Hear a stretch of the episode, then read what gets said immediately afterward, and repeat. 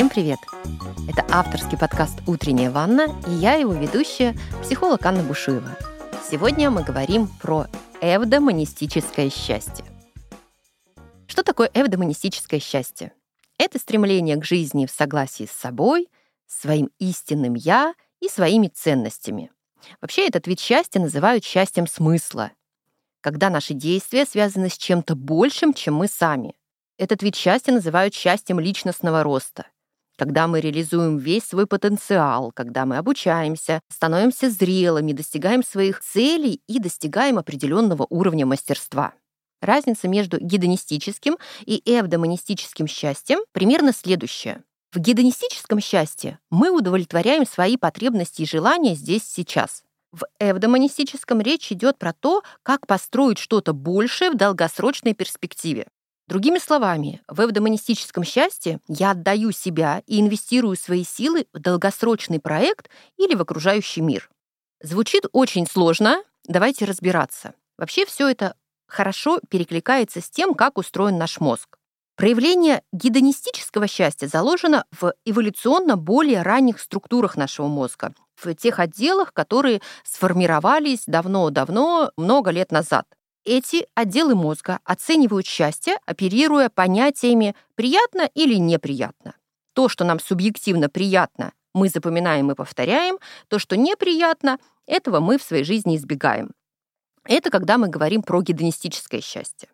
И в демонистическому счастью или счастью более высокого порядка, как о нем говорят науки, способствует другой отдел мозга. Это кора больших полушарий. Это более новый эволюционно отдел мозга – который позволяет нам размышлять, рефлексировать, принимать думчивые решения, осознавать свои ценности, строить долгосрочные перспективы.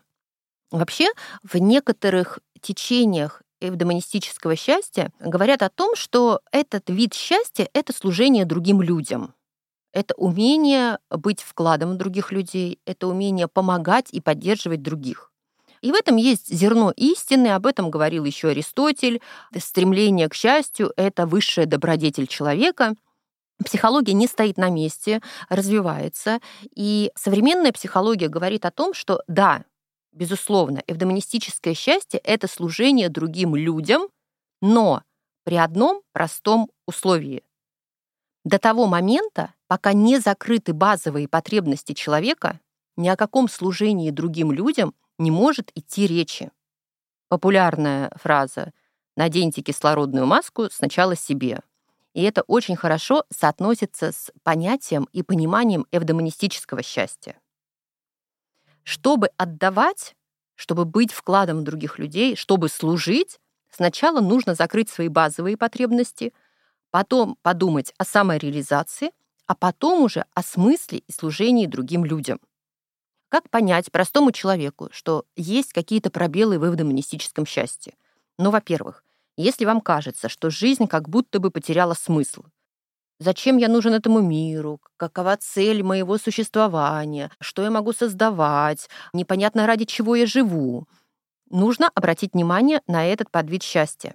Во-вторых, если достижение целей, награды, вот сам факт достижения становится намного важнее, чем путь, которым я туда иду.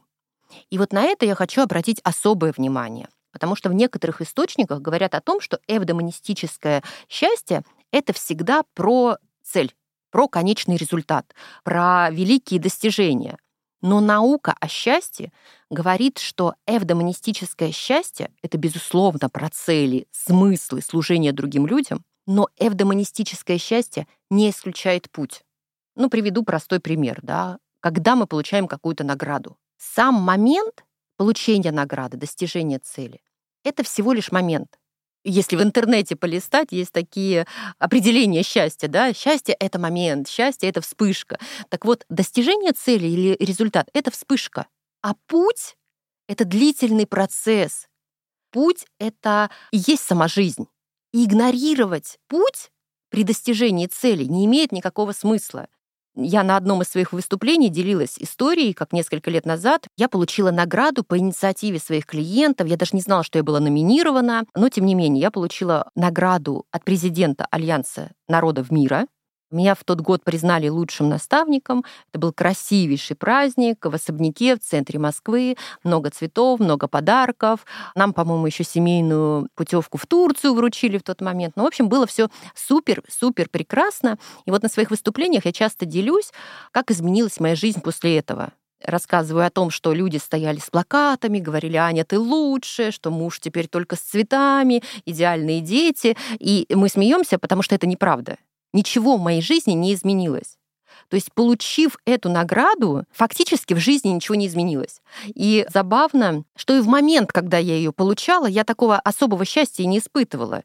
Потому что я волновалась, я нервничала, я не знала, что сказать. Снимали несколько камер, красная ковровая дорожка, по ней нужно было пройтись, я в этом не специалист. В общем-то, такое себе счастье. А вот если посмотреть на путь, который я прошла до этой награды, если посмотреть на все, что я делала для того, чтобы это получить. Я имею в виду работу со своими клиентами. Если посмотреть на путь и на сам факт того, что меня номинировали мои клиенты, вот здесь удовольствия больше. Надеюсь, что я понятный пример привела а, про важность пути. Если мы ставим цель и достижение цели во главе угла, и не обращаем внимания, какими средствами, с помощью чего мы к этой цели идем, то, конечно, про эвдомонистическое счастье речи не может быть. Ну и третий момент, который может подсветить недостаток эвдомонистического счастья, это выгорание. И это как раз очень частая история, когда либо мы не заботимся о пути к достижению цели, либо мы сильно отдающие люди, люди, которые служат другим, но при этом не служат себе. Люди, которые привыкли отдавать другим и забывают о том, что прежде чем отдавать другим, в первую очередь нужно позаботиться и отдать себе.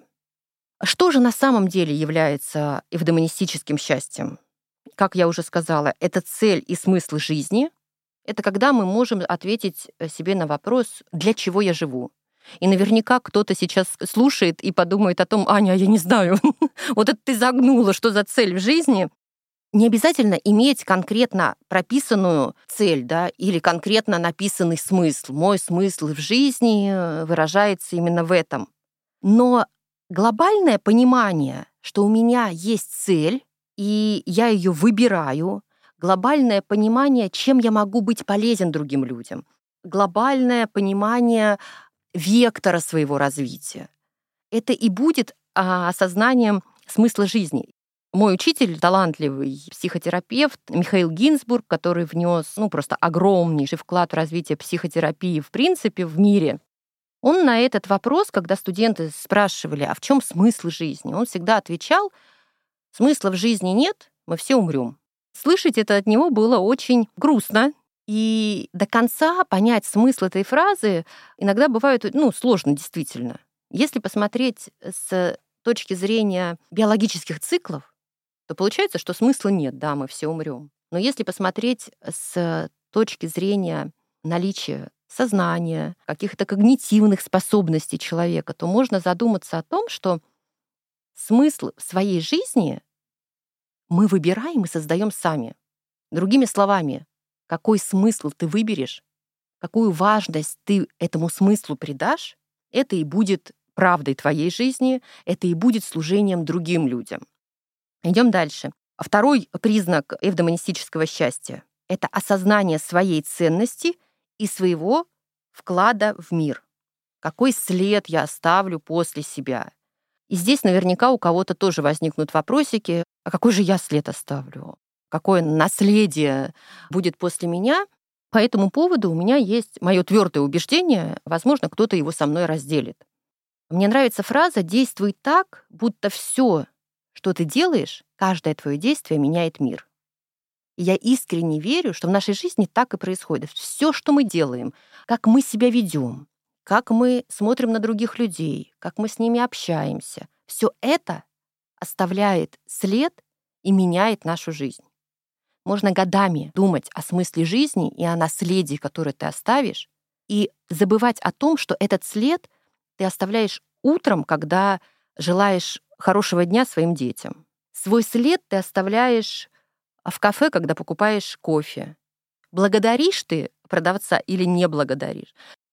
Если посмотреть на тот смысл, которым мы наделяем свою жизнь, и э, следы, которые мы оставляем с точки зрения нашей ежедневной жизни, возможно, у кого-то появится другое отношение к своей жизни. Возможно, для кого-то это и будет такое усиление эвдомонистического счастья. Третий пункт эвдомонистического счастья сказала, повторю еще раз, это достижение цели, это все наши мечты, это все наши желания. Еще один важный пункт, который выделяет наука, называется эффективное управление своим окружением. Здесь важно осознавать, я влияю на то, что подконтрольно только мне. Мне подконтрольно то окружение, те люди, с которыми я общаюсь, и я их выбираю. Мне подконтрольно что-то делать для других людей, но это абсолютно не значит, что эти люди будут делать именно так, как хочу я. В этом пункте эффективное управление своим окружением очень важно осознавать личные границы и границы других людей. Очень важный признак наличия эвдомонистического счастья у вас — это личностный рост. Эвдомонистическое счастье возможно, когда мы двигаемся вперед, когда мы развиваемся, когда мы не стоим на месте, когда мы изучаем что-то новое, когда мы приобретаем новые умения и новые навыки. Духовная составляющая важная часть эвдомонистического счастья. Это наше понимание, что есть что-то большее, чем я. Я доверяю, отпускаю, я готов поверить в то, что есть высший разум, высшая сила, что все люди соединены. Если для кого-то это звучит слишком эзотерично, сообщу следующее. Научный факт о наличии энергетических полей человека, которые излучают наши сердца, взаимодействие энергетических полей, миллион исследований и доказанных фактов о том, что мы все друг с другом соединены, миллион экспериментов, когда наши эмоции влияют на настроение и эмоции другого человека. И когда мы говорим про духовную составляющую, лично для меня здесь огромное место занимает понятие доверия. Когда я делаю все, что в моих силах, но доверяю пространству, доверяю Вселенной, доверяю высшему разуму. Как по мне, так это суперважная составляющая, которая и позволяет нам развиваться, позволяет нам расти, позволяет нам жить в согласии с собой в первую очередь и с другими людьми. И сейчас наверняка кто-то, опять же, из слушателей скажет, ну как доверять, если я не доверяю? Как такое доверие Вселенной развивать? Хочу поделиться интересной книгой, которая стала лично для меня находкой. Я не уверена, что эта книга есть на русском. Я ее читаю на английском. «Эксперимент Surrender». Книга о том, как перестать сопротивляться, довериться, отойти и дать Богу пройти. Правда, это цитата из другой моей любимой книжки «Спасатели спасаться». Но тем не менее, в этой книге человек принял решение сдаться бросить все и уехать жить в лес. И книга, собственно, и описывает, к чему вот такое доверие жизни, полное несопротивление, к чему оно приводит, да, чтобы не было спойлера, но все у него в жизни хорошо. Так вот, доверие — это когда мы можем сдаться. Здесь сложно подобрать слово, да, кто-то может услышать «сдаться», что это значит? Все, опустить руки, ничего не делать. А для меня сдаться — это про то, что мы делаем, то, что нам подконтрольно, то, что в наших силах, и просто верим тому, что Вселенная о нас позаботится. Сдаться для меня — это перестать сопротивляться, перестать добивать свои цели, когда что-то не получается, что-то идет не так, и вот ты как будто бы давишь на одну и ту же кнопку постоянно, то есть ты не можешь остановиться. Доверие очень сильно перекликается с темой расслабления, которую мы рассматривали в гедонистическом счастье, да, когда я просто выдыхаю, когда я даю пространству решить за меня. Опять не хочу, чтобы это звучало слишком эзотерично, но смысл в том, что невозможно быть эвдомонистически счастливым человеком, если нет такого доверия к миру. Сегодня я хочу дать непростое домашнее задание. Но по вашей обратной связи я точно знаю, что многие с большим удовольствием и с большой ответственностью домашние задания выполняют. Поэтому усложним задачу. Я предлагаю вам письменно сделать следующее. Первый пункт. Назвать два своих уникальных качества, которые у вас есть. Ну, не знаю, например, у меня есть эмпатия и легкость. У кого-то может быть смелость и решительность. То есть две вещи, которые являются вашими уникальными, вашими сильными качествами. Второй пункт задания. Ответьте письменно на вопрос, как вы, общаясь с другими людьми, любите эти качества проявлять. Как вы их проявляете вообще в принципе в общении с другими людьми? Напишите такое мини-сочинение на эту тему. Потом переходите к третьему пункту задания. Это прекрасный пункт. Я предлагаю вам написать и описать картину идеального мира. Вот как для вас, когда все в мире круто, классно, здорово и идеально? Как общаются люди между собой? Что вообще происходит? А что, чем наполнен ваш идеальный мир? Напишите по этому поводу тоже небольшое мини-сочинение. И четвертый пункт нашего сложного, но мегаэффективного задания — посмотреть и написать, как вы с помощью качеств, которые вы проявляли, можете такой идеальный мир создавать. Другими словами, какие ваши сильные стороны через взаимодействие с другими людьми делают мир идеальный. И если сейчас кому-то кажется, что задание не очень понятное, и вообще непонятно, про какой идеальный мир мы говорим, причем здесь мои личные качества, я вас призываю принять этот вызов и просто это задание сделать письменно.